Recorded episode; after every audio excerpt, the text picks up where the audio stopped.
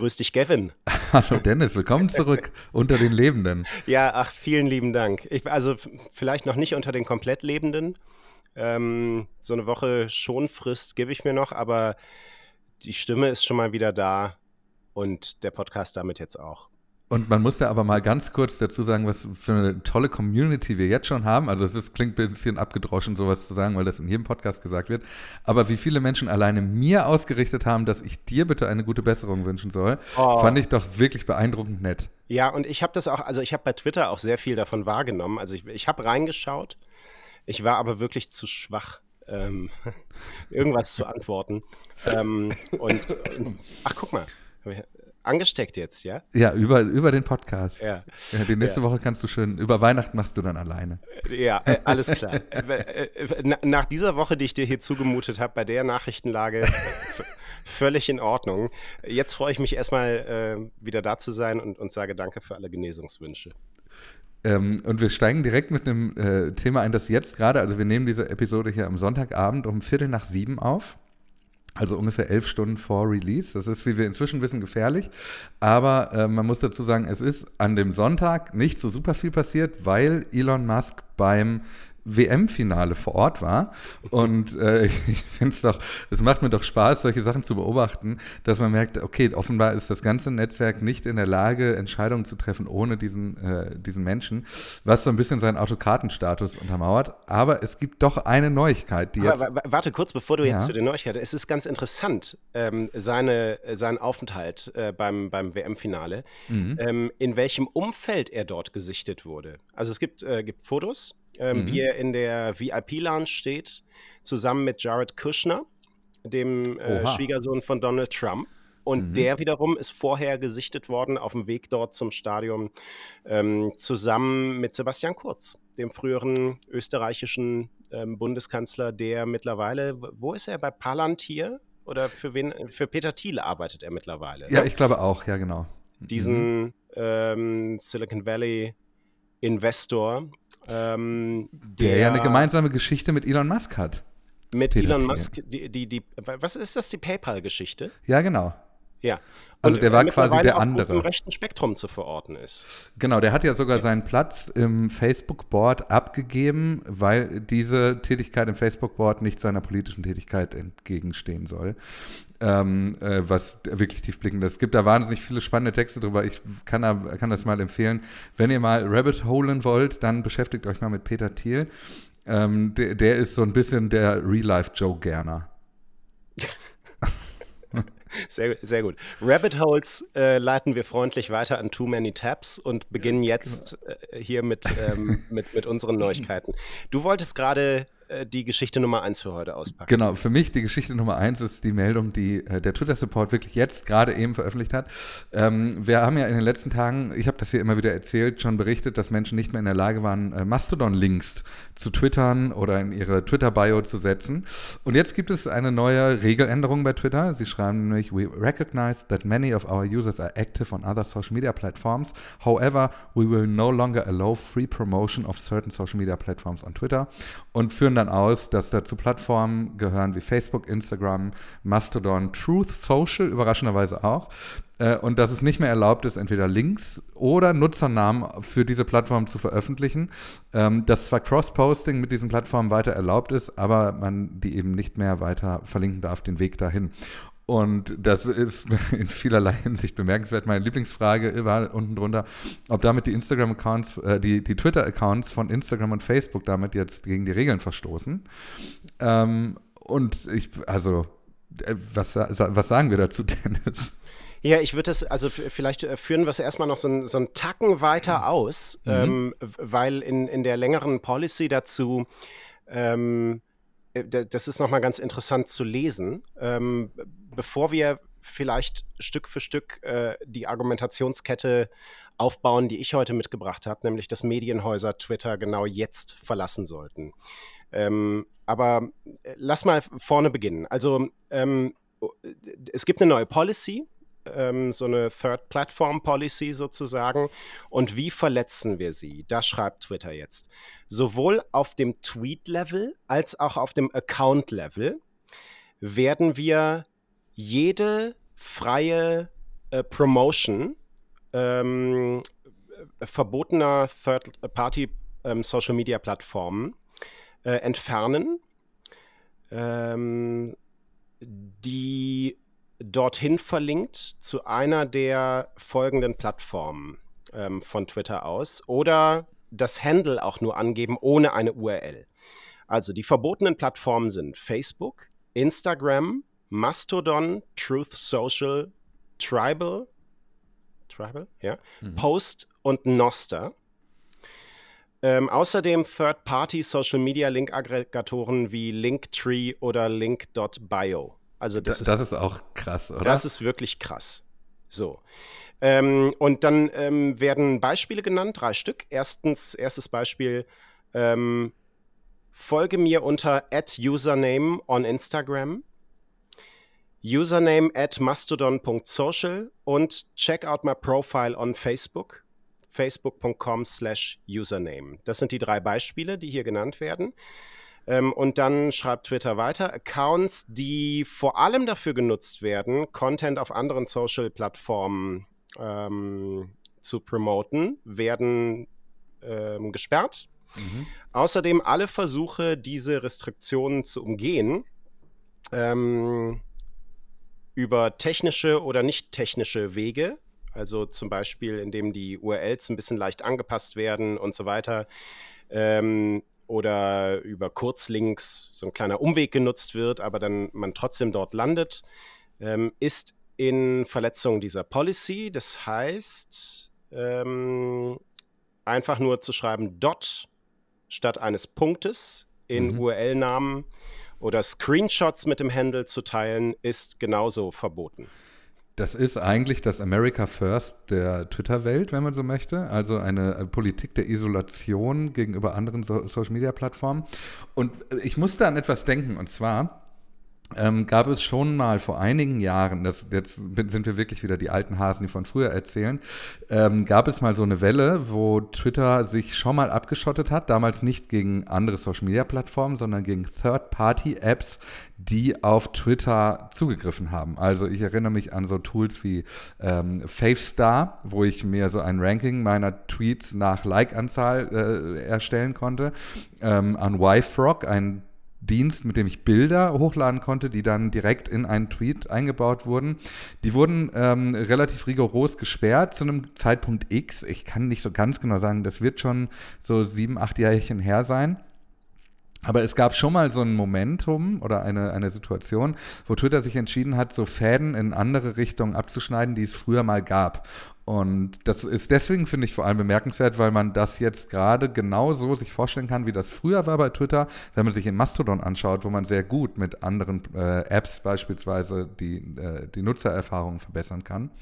Und ähm, finde, dass deswegen passt das irritierenderweise auf der einen Seite schon auch in eine, in die Legacy von Twitter irgendwie eine Art Abschottung zu fahren, finde ich. Also ich finde es nicht allzu doll überraschend. Du siehst es anders? Ich, ja, ich neige dazu zu widersprechen, Mach weil das, das gerne mal. Äh, also das eine ähm, sind ja typische Fragen, mit denen äh, Plattformen beim Aufbau konfrontiert sind. Also erstmal mhm. sich äh, zu öffnen, damit da Entwicklerinnen, Entwickler sich dran heften können, Tools programmieren können, die dabei helfen können, dass die Plattformen größer werden und irgendwann geht man diesen Weg dann wieder einen mhm. Schritt zurück. Ja, so. verstehe ich. Ja, und, und auf der anderen Seite hat Twitter ähm, ja vor der Übernahme durch Elon Musk immer wieder betont, wie wertvoll dieser Dienst auch auf so einer Protokollebene wäre. Mhm. Ähm, und ist deswegen zumindest gedanklich vielleicht einen Tacken auch nochmal einen anderen Weg gegangen. Mhm. So. Das ist aber etwas sehr anderes als Links zu verbieten. Ja, und da will ich dir zustimmen, weil das äh, wollte ich nämlich, um das, um den Satz noch zu beenden. weil dann siehst du, ich, ich will dir gar nicht so da widersprechen. Auf der einen Seite, finde ich, passt es eben in diese Legacy, auf der anderen Seite aber eben auch in die Art, wie Elon Musk sie interpretiert. Weil dieser, dieser Zugang zu sagen, ähm, auf der einen Seite, wir sprechen hier über Free Speech, auf der anderen Seite werden Links eingeschränkt, haben wir in den letzten Wochen und Tagen hier dauerhaft bemerken müssen. Äh, und deswegen ist das halt keine allzu überraschende Meldung, sondern das ist jetzt eigentlich nur die, die, das darüberliegende Regelwerk für die Entscheidungen, die ohnehin schon getroffen wurden. Das macht es natürlich nicht besser. Also das macht es nicht nachvollziehbarer und das passt so ein bisschen zu deinem großen Thema, das du gerade schon angekündigt hast, nämlich zu roten Linien, die hier überschritten werden. In dem Moment, wo du, wo dir Dinge verboten werden zu sagen, hast du jetzt eine viel stärkere Einschränkung der Freedom of Speech, als du sie je auf Twitter erlebt hast. Und das, obwohl es jemand gekauft hat, der sich diese Erhaltung der Freedom of Speech oder die Wiederherstellung so doll auf die Fahnen geschrieben hat. Ja, und man muss auch mal festhalten, dass das, was hier passiert, natürlich JournalistInnen und Medienbetriebe im Besonderen trifft. Ähm, weil zu unserem Job es natürlich auch gehört, äh, zum Beispiel Quellen zu verlinken. Mhm. Ähm, und das ist in diesem Fall dann nicht mehr möglich. Wie soll es mir möglich sein, in einem längeren Thread zum Beispiel eine Quelle zu verlinken, die jetzt bei Instagram, bei einem äh, Text auf Facebook liegt, bei äh, einem Posting ähm, im, im Fediverse? Also das wird jetzt problematisch ähm, und verunmöglicht damit die Arbeit von Journalistinnen und Journalisten, Medienhäusern an dieser Stelle. So, und ähm, das halten wir vielleicht erstmal. Ich, darf ich das noch ganz mhm. kurz noch weiter eskalieren? Es geht ja sogar, finde ich, weil es, wir kennen das von anderen Plattformen, dass Leute also berichten, wir auch aus eigenen Erfahrungen. Es ist immer schwierig, die Leute von dem einen sozialen Netzwerk auf ein anderes zu kriegen. Wie kriege ich denn meinen YouTube-Kanal mit einer Facebook-Seite groß? Ist eine Diskussion, die du wahrscheinlich schon genauso oft mit Menschen geführt hast wie ich in deinem Beruf. Beruf. Und, ähm, und das war immer schwierig, weil einem die Wege da nicht besonders leicht gemacht wurden durch algorithmische Verteilung von Inhalten und so weiter. Das, was hier aber ja passiert, ist ja eine viel stärkere, politischer motivierte Einschränkung dieser Bewerbung anderer Plattformen. Und die Frage ist ja, die ich mir direkt gestellt habe, wo fängt das an und wo hört das auf? Also heute ist es noch Facebook, Instagram und Mastodon. Aber wer sagt denn, dass es morgen nicht vielleicht auch eine Einschränkung von Mediatheken wären oder mhm. was auch immer. Also du, weil, du weißt halt nicht, wohin das noch führt. Exakt. So, und dann ähm, vielleicht noch das als, als Nebennotiz dazu, dass ähm, andere Plattformen in irgendeiner Art und Weise schlechter gestellt werden ist natürlich auch nichts komplett Neues. Also wir kennen das von Facebook. Jeder, der da mal versucht, äh, einen YouTube-Link äh, zu posten, weiß, dass der wesentlich schlechter wegkommt mhm. ähm, als meinetwegen ein Video innerhalb von Facebook zu teilen. Ähm, und jeder, der bei Twitter versucht, ein äh, Instagram ähm, Link zu posten, konkretes Posting, mhm. weiß natürlich auch, dass im Gegensatz ähm, zu vielen anderen Inhalten bei Twitter hier keine automatische Vorschau erzeugt wird. Ähm, von YouTube-Videos genauso genau. wenig. Ja. Also mh, hm, das ist immer schon mal Thema gewesen, dass die Plattformen das natürlich nicht so gerne sehen, aber das hat in dieser Form jetzt und in der Konsequenz natürlich nochmal eine andere Qualität und ich würde vielleicht noch ein Muster an der Stelle hier noch herauspacken, nämlich, dass wir sehen, dass Elon Musk hier die Dinge, die ihm persönlich zustoßen, in eine allgemeine Regel fasst. Mhm. Ähm, das haben wir jetzt mehrfach gesehen. Das ist beim, beim Doxing so, ähm, wo wir allerdings natürlich auch immer die Klammern drum machen müssen, in welchen Fällen wurde denn da überhaupt genau gedoxt oder nicht. Du mhm. hast äh, in den Episoden in der vergangenen Woche ja auch zur Genüge erklärt, dass das alles eh frei verfügbare Daten waren, die zum Beispiel durch den Elon Jet-Account ähm, zusammengetragen wurden. Ja? Und hier passiert es jetzt genauso. Ja? Also im Grunde passiert seiner Plattform, dass sie gerade eine massive Abwanderung mitunter auch erlebt von, mhm. von der engagierten Nutzerschaft, dass gerade Mastodon eine große Rolle spielt ähm, und äh, er jetzt im Grunde einen Riegel vorschiebt. Ja. So.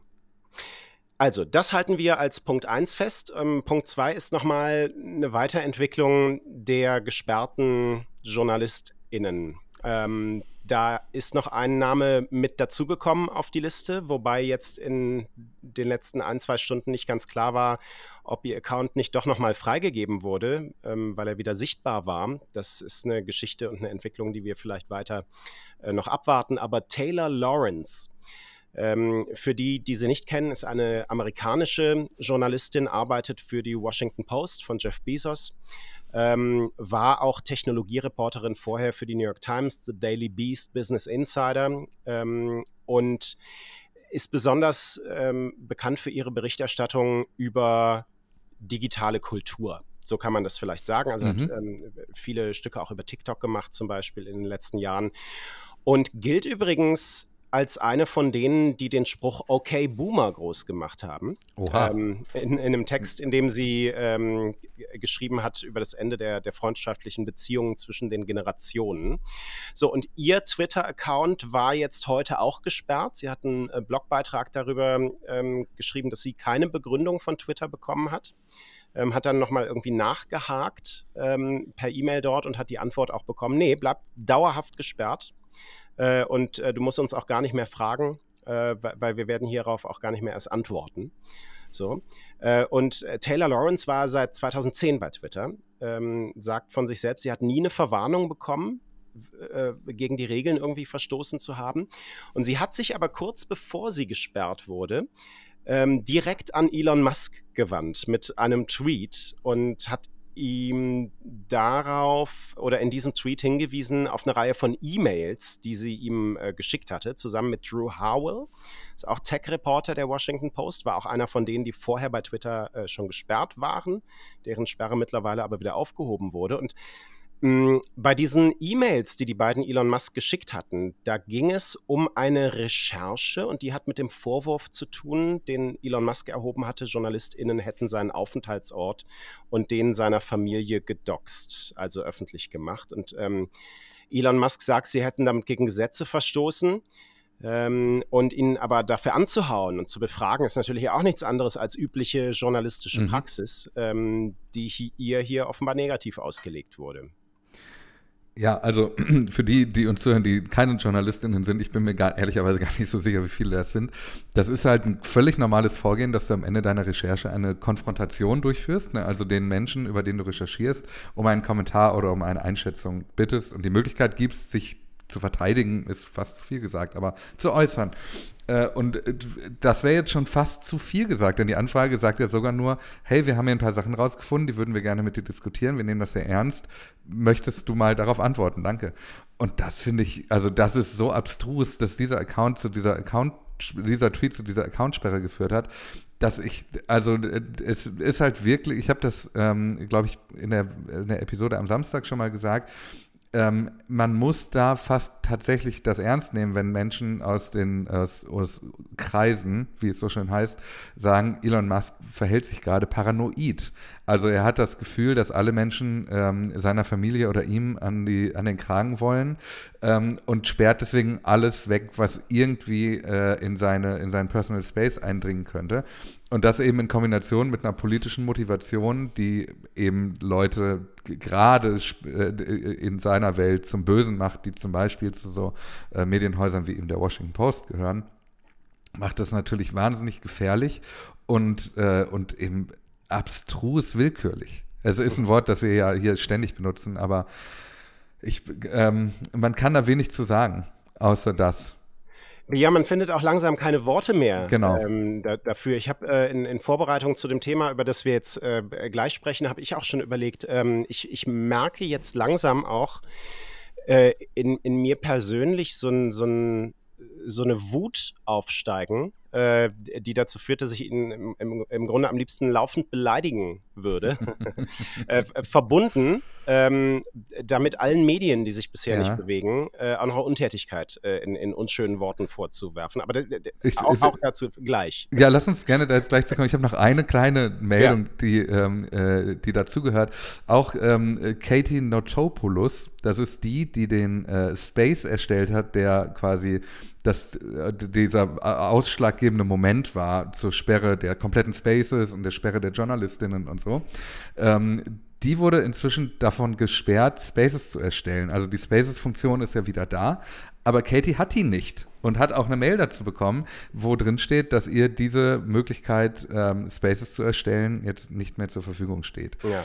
Und da sind wir, finde ich, genau bei dem Thema. Ich bringe äh, noch eine Meldung mit. Mhm. Ähm, Elon Musk hat angekündigt, ähm, dass Twitter jetzt bald, und also ich finde, diese Meldung ist ein bisschen untergegangen, offen gestanden, ähm, dass Twitter jetzt bald damit beginnen wird, ähm, Signale von Blue, Twitter Blue-Nutzern mhm. als ah, ja. Downvotes zu integrieren. Also das heißt, Tatsache.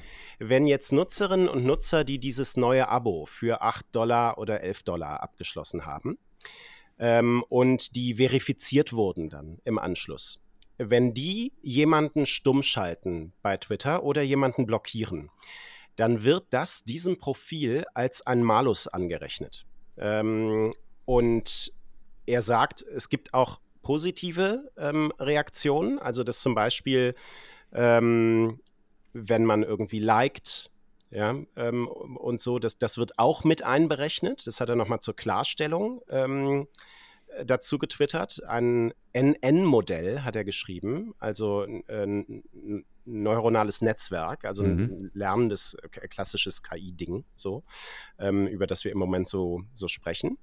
Ähm, und mit zunehmender Glaubwürdigkeit der Benutzerkonten werden ihre Aktionen mehr Gewicht haben. Mhm. So, das ähm, bedeutet aber, ähm, dass den Menschen, die jetzt allein mit Geld sich verifizieren lassen, im Grunde das Geschick. Über Reichweiten auf der Plattform in die Hand gegeben wird und man mit Geld sich jetzt kaufen kann, ja. Menschen zu ähm, zur, zu, zur Ruhe zu bringen, also ähm, zu silenzen, würde man wahrscheinlich in, in, irgendeiner, ähm, in irgendeinem modernen Internetsoziologie-Fachchinesisch sagen. Mhm. Ähm, das heißt doch nichts anderes, richtig? Ich sehe das tatsächlich auch so. Also die ganz grundsätzliche Mechanik, die dem ja zugrunde liegt, die kennen wir von ganz vielen sozialen Netzwerken. Also wenn ähm, Klassiker bei Facebook kann man ja sogar negativ auf Postings reagieren, indem man sagt, zeige mir weniger von diesen Postings an. Und wenn man das tut, führt das dazu, dass auch anderen Leuten dieser Post wahrscheinlich weniger häufig angezeigt wird. Und so funktionieren diese Algorithmen ja immer. Die lernen ja immer daraus, wie Menschen mit diesen Inhalten interagieren. Wenn ich eine Instagram-Story mache und alle Leute wischen die nach einer Sekunde weg, dann wird die anderen Leuten weiterhin ausgespielt. Krass ist tatsächlich, dass aber hier diese Gewichtung stattfindet, dass es A, ähm, Leute bevorzugt, die dafür Geld bezahlen. Und äh, B finde ich krass, dass das jetzt so deutlich kommuniziert wird, weil das, und das ist, finde ich, fast eine, äh, auch wieder eine Trump-Mechanik. Man kommuniziert jetzt, übrigens auch Putin kommuniziert ähnlich, man kommuniziert jetzt schon eine, eine, einen Weg, der eine Hintertür bietet, um im Nachhinein sich für Dinge zu entschuldigen oder Dinge zu verargumentieren, die daraus folgen können. Was ich damit sagen will, mal angenommen, ähm, diverse JournalistInnen werden einfach gar nicht mehr ausgespielt, dann hätte man jetzt immer das Ass im Ärmel, es darauf zu schieben, hey, wir haben aber ja gesagt, die neuronalen Netze lernen von denen, die Twitter Blue äh, benutzen oder Twitter für Twitter Blue bezahlen. Wir wissen aber natürlich nicht, ob das stimmt. Also es kann durchaus auch sein, dass das jetzt die Backdoor-Argumentation äh, ist, um im Nachhinein äh, unliebsame ähm, Stimmen einfach tatsächlich wie du sagst, zu silenzen. Und das ist, ähm, ist äh, besorgniserregend äh, und schafft halt tatsächlich irritierenderweise äh, genau diese Eliten, die Elon Musk eigentlich immer wieder anderen Menschen vorgeworfen hat. Ja, so jetzt, ähm, jetzt komme ich. Also ich finde, mhm. das ist eine freundliche Formulierung, besorgniserregend. Ich gehe bei diesen ähm, recht freundlichen Formulierungen nicht mehr mit. Mhm. Ähm, wir haben häufiger uns seit äh, dieser Podcast begonnen hat, uns die Frage äh, gestellt, was sind eigentlich rote Linien? Mhm.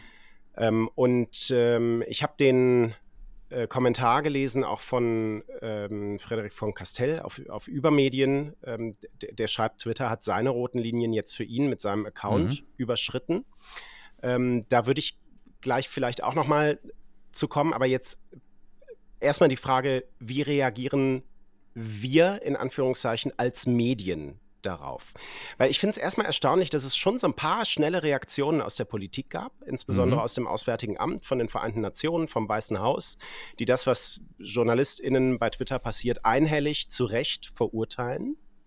Ähm, etwas aus der Reihe ähm, tanzt der Bundesjustizminister Marco Buschmann, FDP, mhm. der äh, ja getwittert hat, es gehört mehr Größe dazu, weil dann ja so ein paar Journalisten, da wurde ja der Account wieder freigegeben, äh, eigene Fehler zu korrigieren, als ja. immer alles richtig zu machen. Daher Respekt dafür, dass Elon Musk die gesperrten Journalistenkanäle wieder freigibt. Ja, you wish, Alter. Also, ähm, mhm. der hat nicht mitbekommen, äh, dass das kein eingesehener Fehler ist von, von Elon Musk. sondern ein, ein genussvolles Spiel, damit die irgendwie am, am langen Haken zappeln zu lassen. So. Wenn man das denn so, also das ist ja eine sehr positive Lesart. Ja. Ähm, die äh, andere Seite wäre ja wenig überraschend, dass ausgerechnet der deutsche liberale politische Flügel ähm, genau solche Menschen dann eben auch wieder hofiert oder zumindest mhm. ihnen eine Möglichkeit bietet, gut wegzukommen aus der Sache. Ja, ja.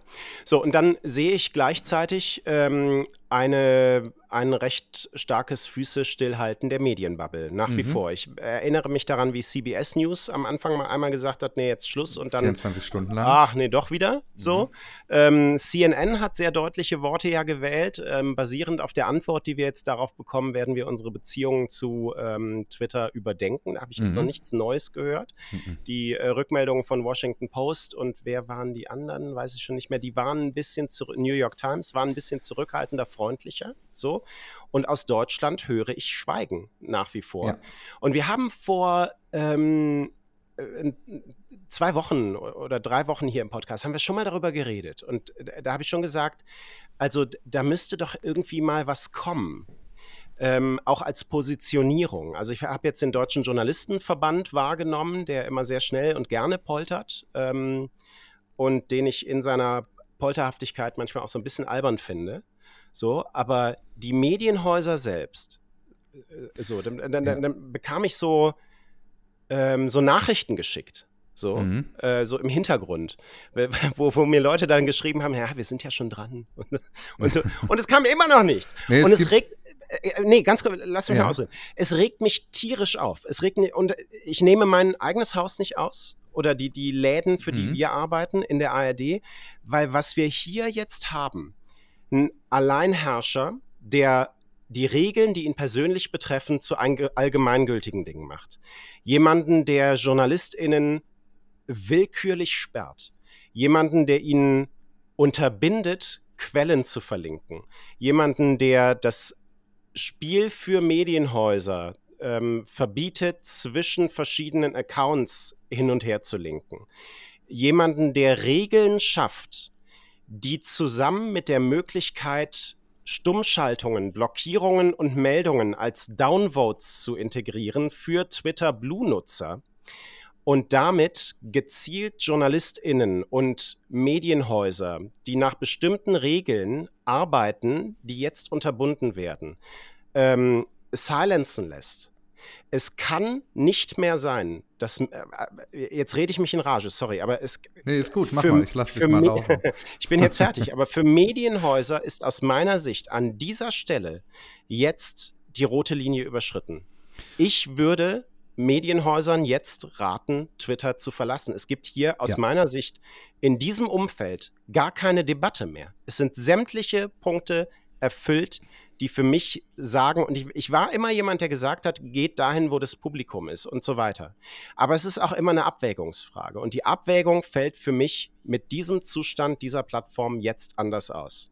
Es gibt noch eine Facette, um dem noch einen hinzuzufügen, ähm, weil ich dir gar nicht widersprechen kann.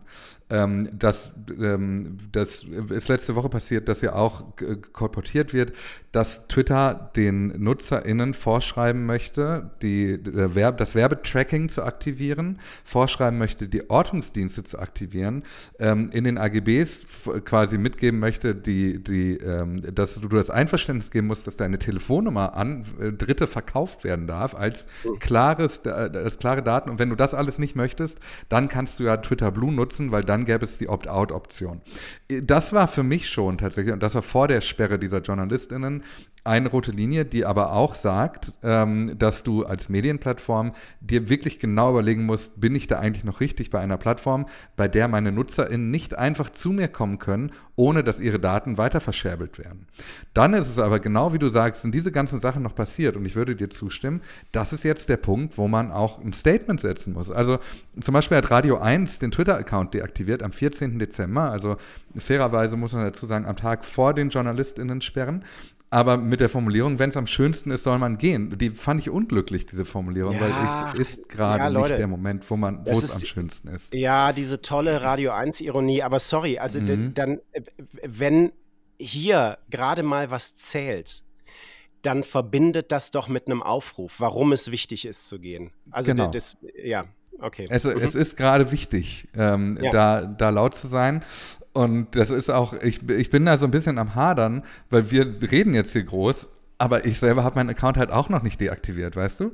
Und, und ich, ich sehe das auch, dass da gerade die, die großen ähm, Zugpferde jetzt gefragt sind zu sagen, wir treffen jetzt die Entscheidung, hier nicht mehr stattzufinden. Wir lassen diesen Fluss an Informationen hier einfach versiegen, weil ja. wenn die ganzen großen Zugpferde eben nicht mehr da sind, dann ist es für mich als Nutzerin auch nicht mehr so attraktiv, trotzdem noch mitzumachen. Ja. Weil ich kann mich da nicht ausnehmen. Trotzdem ist es gerade immer noch ein wichtiger Informationskanal, aber ich wünschte, es wäre nicht mehr so. Es gab vor ein paar Tagen einen Kommentar von äh, Patrick Beuth, den ich sehr schätze, ähm, beim Spiegel der darüber gesprochen hat, warum es jetzt trotzdem falsch sei, wenn Journalisten Twitter verlassen. Ähm, hat äh, Bezug genommen auch auf diesen Leitspruch äh, der Washington Post, Democracy dies in darkness. Ja, mhm. Demokratie stirbt in der Dunkelheit, denn ähm, es sei noch kein Ort dadurch besser geworden, dass alle Journalistinnen und Journalisten ihn verlassen haben. So, und ähm, hier geht es aus meiner Sicht, also ich, ähm, ich kann diese, diese alte, es ist halt immer noch eine Plattformargumentation ähm, auf der einen Seite nachvollziehen, auf der anderen Seite geht es denen, die jetzt gehen, ähm, möglicherweise nicht darum, Twitter besser zu machen, sondern es geht ihnen darum, ihren Kopf hochhalten zu können. Denn wenn ich jetzt dort bleibe, ähm, vielleicht mache ich dann Twitter irgendwie besser, keine Ahnung, aber ich muss mich Regeln beugen, die einfach indiskutabel sind für ein journalistisch arbeitendes Unternehmen. So. Jetzt haben wir die Unternehmen abgeklappert. Jetzt müssen wir aber noch über die Journalistinnen und Journalisten selbst sprechen. Mhm. Ähm, und ähm, da habe ich jetzt tendenziell erst einmal gesagt, so die, die letzten äh, 24 Stunden, 48 Stunden, das ist vielleicht nochmal eine anders zu beantwortende Frage, denn auch wenn Medienhäuser äh, hier gehen müssten, äh, bleibt die Plattform für JournalistInnen ja nach wie vor ein Feld der Recherche. Mhm. So, dem, dem würde ich grundsätzlich zustimmen. Aber auch Journalistinnen und Journalisten, die publizistisch auf Twitter arbeiten, ähm, ist, glaube ich, das mit den neuen Regeln ähm, wird es, glaube ich, verunmöglicht. So. Und deswegen ähm, ist meine Entscheidung, ähm, dass ich mit diesem Tag, an dem dieser Podcast hier erscheint, ähm, meinen Account bei Twitter auch aufgebe. Ja, das finde ich. Ja, also ich werde ihn erstmal so da liegen lassen, mhm. ähm, aber ich werde mich verabschieden mhm. und ähm, das ist so nicht richtig, was da ja. passiert. Und es ist auch nicht richtig, dort zu bleiben. Ich, ich finde das also ähm, äh, konsequent, ich finde das richtig, ich finde das nachvollziehbar. Ich finde halt diese eine Facette, ähm, ich hab, denke darüber seit Tagen auch nach, ähm, diese eine Facette dieses äh, die ich immer wieder gelesen habe, können wir das Feld den anderen überlassen? Finde ich tatsächlich diskussionsfähig noch. Zu sagen, wenn wir jetzt alle gehen, dann bleibt das Problem ja bestehen. Nur wir sind eben nicht mehr dabei. Weißt du, was ich meine? Ja, ähm, aber wenn, äh, wenn, also das ist ja jetzt so ein Spielbild, mhm. das du da aufmachst, ne? Das Feld den anderen überlassen. So, ja. wenn die, die, wenn die Regeln so gestrickt sind, dass ähm, bei dem den anderen überlassen oder nicht die Spielregeln so sind, ähm, dass ich überhaupt keine faire Chance habe, ähm, dann bin ich raus. Ja, ich finde das äh, klug. So. Ja. ja. Also, ähm, und es besteht ja nur eine Chance darin, ähm, ihm das durch Macht klarzumachen. Mhm. Und die Inhalte, die Menschen und Unternehmen für diese Plattform herstellen. Denn da ist ja nichts an sich als Wert. Das sind ja alles die Inhalte der Menschen, die sich ähm, darauf bewegen. Das ist ja der Wert dieser Plattform. Der wird ja auch von außen äh, rangetragen. So, und wenn da jetzt Regeln geschaffen werden, äh, dann eben ohne die Inhalte von uns. So einfach ist es. Mhm. So. Ich, ich, kann da noch hinzufügen, eine kleine Randnotiz, die ich hier unterschlagen habe, ähm, die du mir aus deiner Krankheit herausgeschickt hast. Das äh, Ministerium für Infrastruktur und Digitales von Sachsen-Anhalt hat sich jetzt einen Twitter-Account gemacht. Ja, und, und wurde begrüßt vom Land Sachsen-Anhalt. Genau. Jetzt, jetzt, auch bei Twitter. Das war, das war Satire, oder? Ja, ist es, ja. ne? Ja. Also, ja, tatsächlich. Ist aber auch, die sind noch nicht verifiziert. Wer, wer weiß, wie ernst es denen tatsächlich ist. Also, ich finde, deine, ich habe großen Respekt vor deiner Entscheidung ich glaube, also ich bin dabei, mein Abschiedsprozess fällt mir schwerer, merke ich. Ähm, auch wenn er emotional die Abnabelung läuft. Auch das merke ich. Also mein, ich habe ganz am Anfang darüber ja mit dir darüber gesprochen, wie werde ich die Automatismen los? Und wir haben darüber gesagt, die App auf einen anderen Punkt schieben auf dem Telefon. Und bei mir ist es jetzt tatsächlich passiert, dass ich Dinge, ähm, Gedanken, Witze, wenn man so möchte, ähm, erst veröffentlicht habe auf anderen Plattformen als Twitter. Und das ist, glaube ich, eigentlich noch nie passiert. Und damit merke ich, dass tatsächlich in mir dieser Prozess auch läuft. Hm. Das ist, äh, ist was, weil Twitter uns, ich, da kann ich nur für mich sprechen, ehrlicherweise, aber meine komplette berufliche Laufbahn ist äh, fußt auf Twitter. Meinen ersten Job in der Medienwelt habe ich bekommen, weil Menschen Dinge von mir auf Twitter gelesen haben. Mhm.